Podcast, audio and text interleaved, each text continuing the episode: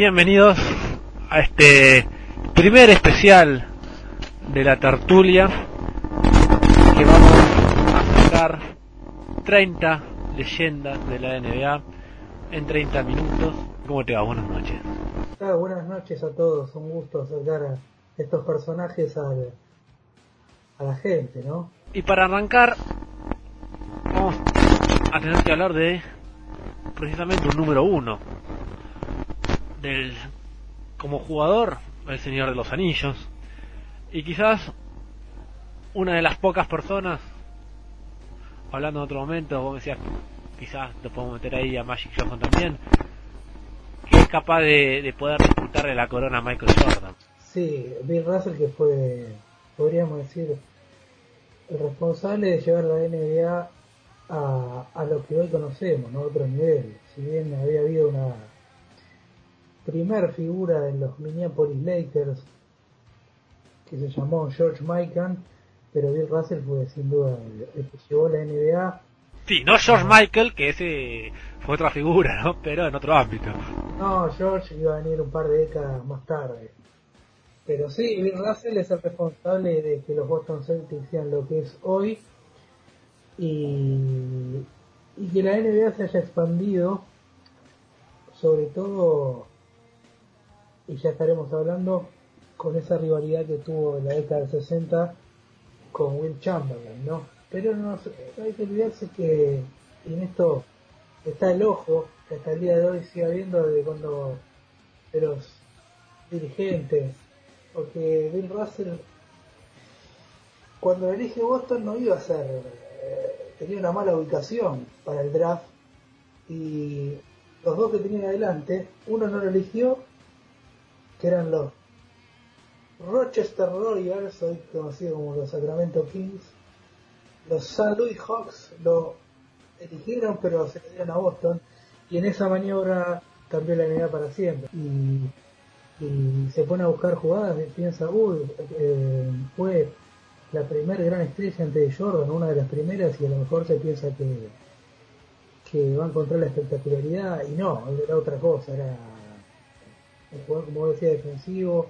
De hecho hay algunos videos esos eh, formativos, como eso que grababan con Red Hour, que también trasladaba al fútbol, lo hacía lo ha hecho Menotti, y explicaban jugadas, cómo amedrentaba él a los rivales saltándoles. Pero él, hacía, claro, en esa época no estaban acostumbrados a un jugador así, de esa característica, no se veía la defensa como algo como algo vital para ganar. No, de hecho, cuando él estaba en la universidad, eh, contaba la anécdota de que en un partido va, le mete un tremendo tapón a, un jugador rival y el técnico pidió tiempo muerto para preguntarle qué estaba haciendo, porque era algo que no, no se veía.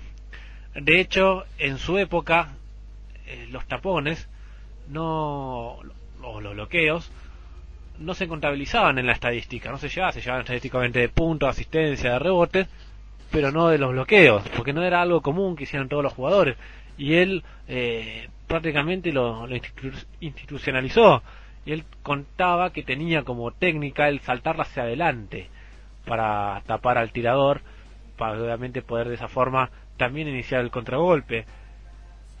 Pero como decía, quizás en la NBA, sobre todo y en el básquet, que es un juego tan estadístico, digamos, si se hubiera llevado en ese momento la estadística de los tapones, hubiese incrementado todavía más su figura y, su leyenda, ¿sí? Porque hoy en día que vemos saltos espectaculares, eh, tapas, por ejemplo la de LeBron James a Iguodala en la final de hace dos años, digamos, y en esa época era algo que no estaba tan visto en un deporte como el básquet. No, no, la NBA recién estaba naciendo, llevaba, todavía no estaba, no, se sabía bien qué iba a ser el destino de la liga, podríamos decir que él, igual como decíamos al principio con, Will Chamberlain, fueron los que los que lo llevaron a la popularidad y transformaron a la NBA en lo que es hoy. Esa rivalidad con Will Chamberlain, que como pasaría después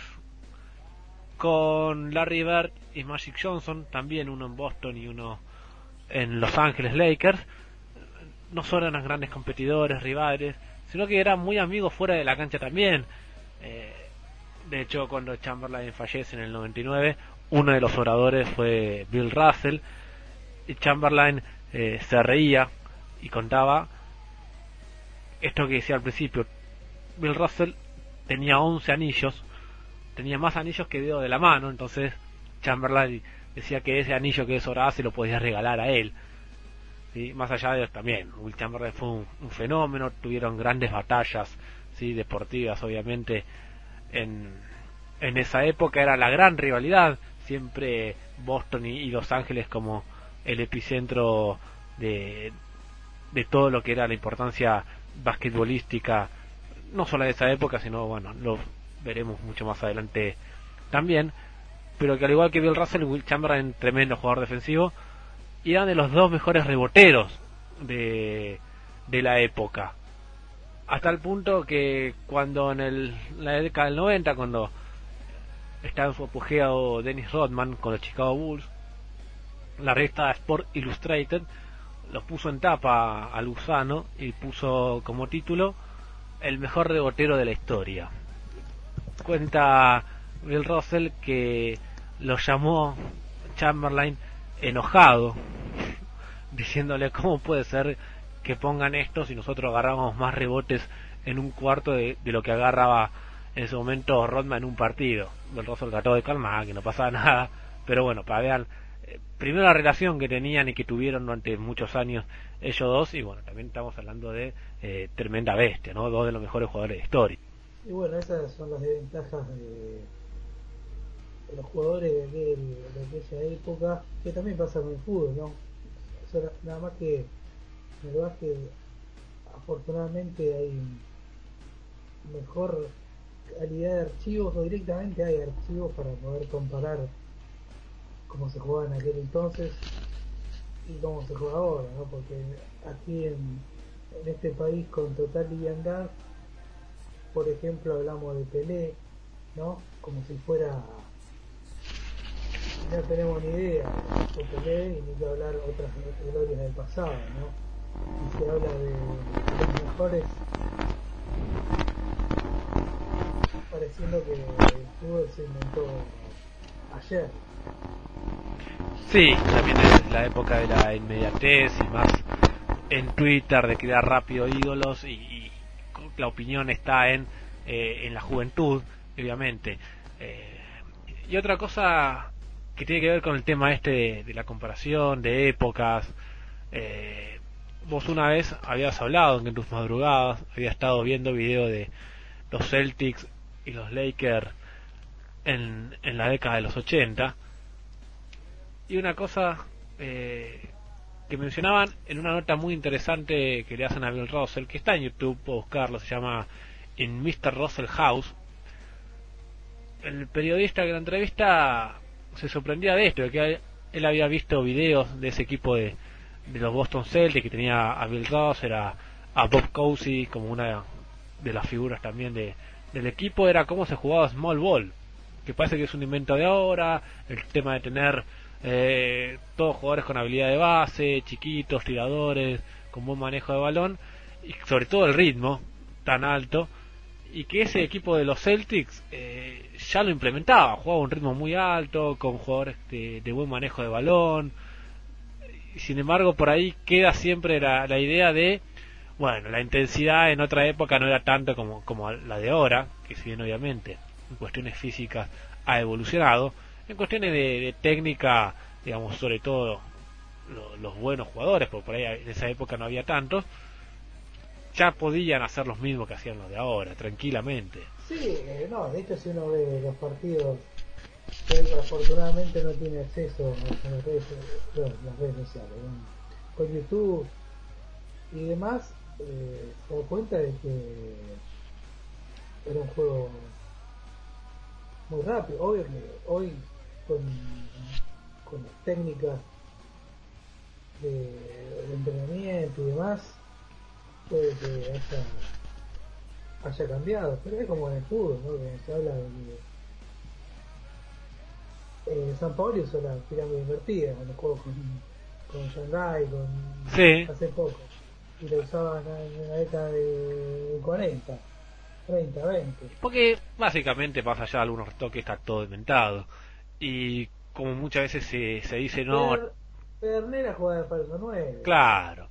Porque a veces, Guardiola, lo- eh, y se volvió a hablar cuando Guardiola. sí, porque a veces se dice, bueno, no, eh, los jugadores de antes no podrían jugar ahora. Si Bill Russell en el básquet, Pedernera en el fútbol, Di Stefano, ju- jugasen en esta época, seguramente tendrían más físico, pero el talento lo tendrían igual. Eso no se pierde, eso es algo, eh, diría natural, ¿sí? más allá obviamente del entrenamiento y eso, pero digamos, con mucho tendría más músculo. Y si LeBron James o Lionel Messi jugaran en la década del 60, 50, capaz que tendría más panza, no estarían con tanto músculo, no tendrían tatuajes, ser- serían de otra contextura física, pero el talento tendrían igual y podrían jugar igual en esa época. Porque los buenos pueden jugar en cualquier época y en cualquier lado, ¿sí? Más allá de si tienen más físico, si corren más, si corren menos. eh, lo que prima siempre es el talento y ahí está, ¿sí? Está, diría yo, para mí, ¿no? Por lo menos así lo veo yo, diría Nimo. Es una cuestión natural, ¿no? Que naces con esto. Ni hablar, ni hablar. Además, este, uno lo ve a, a Will Chamberlain lo que era y, y no pocos jugadores en la historia hubo, por ejemplo, con, con ese físico, ¿no? Sí, sí, sí, ni hablar.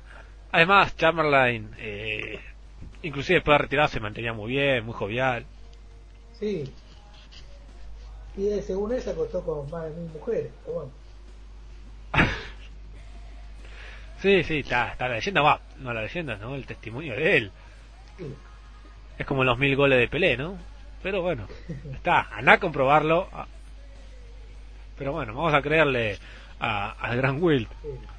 Hay un tema, sí, ¿qué vas a decir? No, no, no, adelante, adelante. Ah, bien, no, hay un tema eh, quizás de los más importantes o, o interesantes, por decirlo de otra manera, eh, en la carrera de, de Bill Russell, es que hoy en día vemos como el premio al MVP de las finales lleva su nombre, ¿sí? a partir del, del 2009, que anunció el gran David Starr, que hay que nombrarlo, creo que lo vamos a nombrar en todos los programas. Y obviamente ve a en Boston Isaiah Thomas Jr. es, es ídolo, que aclaremos no tiene nada que ver con el Isaiah Thomas de Detroit. Es como Roy y Robbie King, viste que uno quería que eran hermanos, pero no tenía nada que ver. Todo está para nombrar a Roy a Robbie King, ¿no? Y Ni, ni hablar. Claro. A LeBron James, digamos, y más en, en el básquet, que es un deporte predominantemente negro, eh, el- para contextualizar un poco y esto ya entrándonos, en la época que tocó jugar a Bill Russell, eh, el racismo todavía eh, estaba muy metido en la sociedad norteamericana. Era la época de, de Martin Luther King, de que recién empezaban los negros a, a tener sus eh, derechos civiles, la época de Muhammad Ali que decidió no ir a Vietnam, digamos, y, y nunca ca- y en esa época no no no caía muy bien eh, por lo menos para los hinchas de Boston Bill Russell. No, eso, eso es algo que a mí me, me voló la cabeza porque uno nace con la leyenda, eh, como vos decías, de, del ídolo, ya algo establecido en la sociedad. Y el tipo que fue el más grande jugador que tuvieron y cambió la NBA y la historia de la franquicia, y no lo quería, porque ni siquiera nosotros tenemos dimensión de, de lo que era la discriminación en Estados Unidos, de las humillaciones que tenían que pasar que, que nos parecen cosas bizarras, imposibles de creer, pero pasaron y no hace mucho. Y no lo querían, a Bill Russell, al menos de forma unánime, ¿no? Y hasta cuando se retiró, eh, él quedó resentido con la ciudad. sí sí de hecho él después fue a dirigir a los Seattle Supersonics y ya se quedó a vivir ahí en Seattle salvo un par de veces como reportero que empezó a trabajar como periodista como entrenador de, Seattle, no, volvió a Boston, ni siquiera cuando retiraron su número. ¿Por qué? Y ya nos adentramos en esto. Cuando él jugaba y era el líder de ese equipo que, que ganó los once anillos, no iba tanta gente al estadio. No, el estadio de Boston no se llenaba y la dirigencia una vez hizo una encuesta, así le preguntó a la gente abiertamente eh, qué le faltaba al equipo, por qué creía que, no iba, hay un promedio de unas 8.000 personas nada más. En pleno auge, ¿sí? El Boston era el campeón la dinastía. Y la respuesta eh, que más se mencionó fue que el equipo era demasiado negro, que por eso la gente no se sentía identificada en Boston y no iba. Y, y le había pasado cosas como ir a un restaurante no en Boston, creo que en otra ciudad como Filadelfia, y que no los atendiesen. Que él y con un grupo de, compañeros se, se, levantaron y se fueron, se quedaron solamente los compañeros blancos comiendo en ese restaurante, porque no los querían, no los querían atender. Sí, no, eh, todas esas cuestiones y situaciones la, la van a encontrar eh, si buscan la historia de Estados Unidos, de personajes de esas épocas, eh, a lo loco. De hecho, cuando hay una anécdota histórica, cuando Muhammad Ali lo suspenden por negarse a ir a Vietnam, eh, él comienza a dar charlas en diferentes ciudades y en Cleveland, en la figura de la, N, NFL, sí, de ese momento, que ahora no recuerdo el nombre, lo hace como una mesa, que invita a Ali a Karim Abdul-Jabbar, que era un, universitario, y estaba Bill Russell ahí eh, para, para bancar, bancar a Mohamed Ali, que, que le habían quitado la licencia y demás, ¿no? Y que todavía era muy. muy. no lo aceptaban, ¿no? De hecho, hay un discurso histórico que, que lo están insultando en, ese, en esa época cuando él se niega a ir a Vietnam y él dice, yo, mi enemigo sos vos, no es el Vietcong, entre otras cosas, ¿no? Sí. Yo, lo estoy reduciendo porque no tengo acá a mano para leerlo. No, pero de hecho en esa época eh, él era muy allegado a Martin Luther King, digamos, estuvo metido eh, en, todas las marchas, en todo ese movimiento, eh, de hecho, en la famosa marcha a Washington, en la que pronuncia su famoso discurso Martin Luther King, uno de los que habían propuesto como oradores era Bill Russell, que por una cuestión de pudor no, no quiso, no aceptó subir a hablar, sí estuvo ese día ahí, porque él sentía que él simplemente era un deportista que si bien de su lugar intentaba ayudar, no podía estar hablando a la altura de, un líder como Martin Luther King, entonces decidió no hablar ese día, pero estaba muy metido eh, en esa circunstancia social, el tema del racismo, tratando de luchar por los derechos de los negros. Y cuando asesinan a Martin Luther King, digamos, se arma una gran revuelta, el funeral. Eh, iban a jugar un partido en Filadelfia por playoff y la mayoría de los jugadores, eh, obviamente de raza negra, no querían jugar ese partido por toda la conmoción que se estaba viviendo en las calles. Y los organizadores, la gente de la negada, eh, los convencieron de que lo mejor era jugar ese partido para distraer un poco a la gente, que la gente necesitaba un poco de diversión en medio de toda la conmoción que se estaba viviendo y, finalmente lo jugaron, pero que hasta el día de hoy, cuenta el mismo Russell, eh, quizás lo mejor hubiese sido otra cosa, pero que en ese momento eh, ellos vieron que, que, la decisión era correcta, aunque obviamente a la distancia eh, quizás piensa otra cosa, ¿no? Siempre el tema este de, bueno, distraigamos a la gente, el pan y circo, y, y, hagamos de cuenta que acá no pasó nada, ¿no? Que, que empiece a, rodar la pelotita, se diría en el fútbol, en sentido en el básquet eh, también, ¿no? El tema de, bueno, utilicemos esto para por lo menos distraer un poco a la gente de, todos los problemas que están pasando. Sí, De hecho, fíjate que sin ir más lejos el logo de la NBA, que alguno puede creer que es un diseño hecho por algún por alguno de, manera casual. Y no, es, la silueta de Jerry West un jugador blanco de los Lakers que ya estaremos hablando en algún momento. Blanco, medio rubión perfecto, fachero. Eh, en un deporte de negros un deporte totalmente dominado por los negros. La, el logo de la NBA es, un jugador blanco. Qué sé yo, capaz que se equivocaron, ¿no? No, no, eso yo no, creo, no es casual, no es casual. A ver, obviamente, y más en la época que, que se creó el logo de la NBA, eh, no querían los popes, sí, sobre todo para llegar a, la masa adinerada, porque vos al que vos lo tenés que vender, eh, no lo ibas a convencer si tu símbolo iba a ser un negro. La verdad es esa. Vos tenías que vender a la gente que tenía obviamente mayor poder adquisitivo, que eran los blancos, y no se iban a sentir representados por un negro, así como pasaba con la gente en Boston, que no iba a la cancha.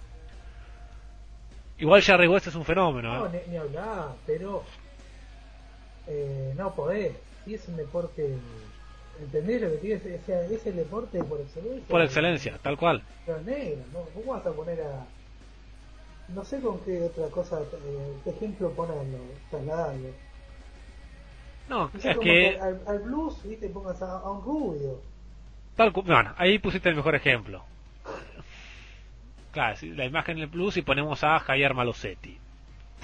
Porque es el primero que se viene a la cabeza. Y sí, pero esos son el tema de marketing y, como digo, el tema de tratar de vender eh, la liga y obviamente la marca. Que, a ver, ojalá que no cambie nunca el logo de ya esté instalado, no sea cosa que lo agarre un grupo de, de salida de la Universidad de Palermo, se sienten en el Starbucks y hagan un logo como si con la Juventus. No, no, no lo cambiemos, ya está. Ya quedó Jerry West, ya todo lo tenemos en, en la imagen y, y bueno, no sea cosa que hagan algo raro, por favor. No, no, porque si lo cambian no es que te van a poner a Michael Jordan, viste, con el Jumpman, no te van a poner a Magic Johnson, no, te pueden llegar a poner, eh, no sé, no a ningún jugador, por lo pronto a ningún jugador, capaz que te hacen algún logo medio extraño, abstracto, entonces, mejor que, dejen el logo de la NBA como está. sin duda, ya está. y otra cosa, eh, para ejemplificar esto de, del racismo y las cosas que vio Bill Russell, que fue lo último, él fue uno de los primeros, como dijimos al principio, si no el único, no sé si alguna vez, por ahí solamente en la década del 50, 60, debe haber habido algunos, se me pasa, pero entrenador-jugador. Que hoy es impensado, hoy no existe. Creo que el último entrenador-jugador fue eh, Ryan Giggs en el Manchester United. Y en el básquet no. se me ocurre ninguno. Digo, no, hoy no, hoy no, es, tan, no es tan común. No, no, pues sobre todas las cosas porque por ahí no era tan vital eh, el rol del entrenador, digamos, más allá obviamente que había leyendas como Red Auerbach, hoy que tenés dos millones de, entrenadores secundarios, todo el staff, es muy difícil. Y él gana sus últimos títulos, siendo entrenador eh, y jugador, y cuando al día siguiente que gana el último título los Boston Celtics, van a preguntarle a Red Auerbach, un grupo de periodistas locales, que le dicen, bueno, ¿qué planea hacer con el entrenador? Y Auerbach no, no entendía la pregunta, si va a seguir, si acabamos de ser campeones. Bicampeón, estamos perfectos, la dinastía eh, es el hombre que yo elegí para ser mi, mi heredero en el banco de Boston. Entonces le sorprendió la pregunta. Pero que después se dio cuenta que los, los periodistas le preguntaban eso porque no se bancaba que a Boston le dijese un negro. Y Bill Russell se fue. Y ahí, como decías vos anteriormente, eh, quedó resentido con la ciudad de Boston. No, no volvió, más allá de cuestiones puntuales, laborales. Eh, se fue, se fue a Seattle y se quedó ahí. Y, y es muy injusto todo lo que él tuvo que vivir en esa época. Porque hoy eh, por suerte la, la, sociedad ha evolucionado y, esas cosas no pasan, o por lo menos no pasan tanto.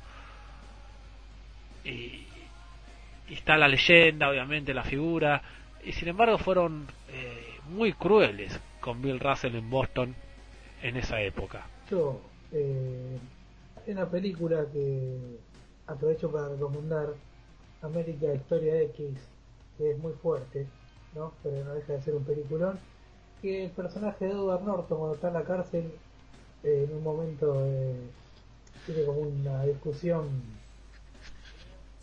bien, ¿no? sobre Boston y los Lakers, y él que era el blanco representaba a Boston, y decía, no, pero nosotros somos la dinastía, los Lakers, ustedes son... Y, bueno, yo creo que el, negro era el, hincha de los Lakers, porque los Lakers, eh, al menos en esa época, representaban a los negros y Boston a, los blancos.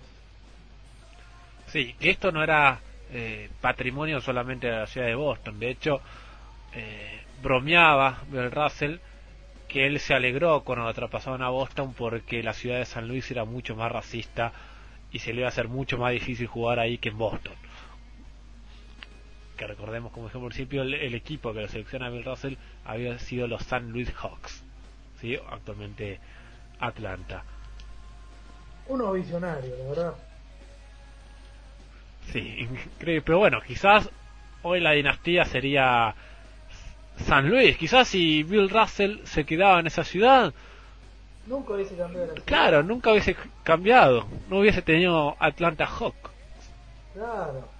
Con ese uniforme espantoso que usan hoy en día. Ah, horrible. No es como en los 90 que está, viste, el, el, el águila no, no, no, hoy ya la verdad Pero es, es, son cosas que uno de la historia, por eso que cuando hablan de jerarquía, ¿no? No hay mayor jerarquía que tener un enojo. Capacidad para, para poder descubrirlo, saber que ahí hay un talento. Más allá que, bueno, lo de, lo de Bill Russell yo creo que era evidente, ¿no? Que quizás era también por una cuestión de racismo. Porque, a ver, Bill Russell había sido uno de los grandes jugadores universitarios también. Por algo Red Auerbach lo fue a buscar. Quizás en San Luis tampoco lo querían por eso, no lo sabemos. Y esto simplemente estamos especulando aquí entre nosotros una noche y quizás la verdad sea que el de en ese momento el manager de, de los San Luis Hawks no tenía más puta idea de básquet y lo decidió traspasar. Vayan uno a saber por qué. Son, son las pequeñas historias que, que se van generando. No, no, ni, hablar. Este... Y bueno, hoy afortunadamente hay mucho material para ver. La final del 67, ni más lejos, ¿no? Que acá si uno busca los partidos de fútbol, con suerte de imágenes, está en YouTube a, color, ¿no? Uno puede ver el título que gana Boston un Boston que no era candidato sin embargo terminó ganando en Los Ángeles el, anillo. Pero hermoso, hermoso ver eso. Muy bien. Ese, material a color, ¿no? Cuando acá, por ejemplo, a partir de la década del 80 parece que, que fueron filmaciones de la década del 30. Muy bien, hemos llegado al final de este primer especial que vamos a estar repartiendo uno por semana. Hemos seleccionado por lo pronto 30 jugadores. Veremos si después son menos, son más. Hay nombres, obviamente, más allá de los que uno espera, como Michael Jordan, Scottie Pippen, Oscar Robertson o Pete Maravich. Hay nombres como Drazen Petrovic, Charles Barkley, Reggie Miller. trataremos de ir hablando un poco de cada uno. Sí, después le haremos a, a Campana. Ya no vamos Claro. a, Marcelo Milanesio, al Tola Cadillac. Claro. Esto puede derivar en cualquier cosa. Pensaba, esto semana a semana, depende cómo nos levantemos. Ah, sí, a ver, nunca sabemos si vamos a ir los sábados, sobre qué vamos a hablar, tampoco vamos a estar muy seguros de esto. Tenemos como una hoja de ruta a seguir que esperemos completarla. Libres, sueños de libertad. Nada más que decir, hasta la semana que viene.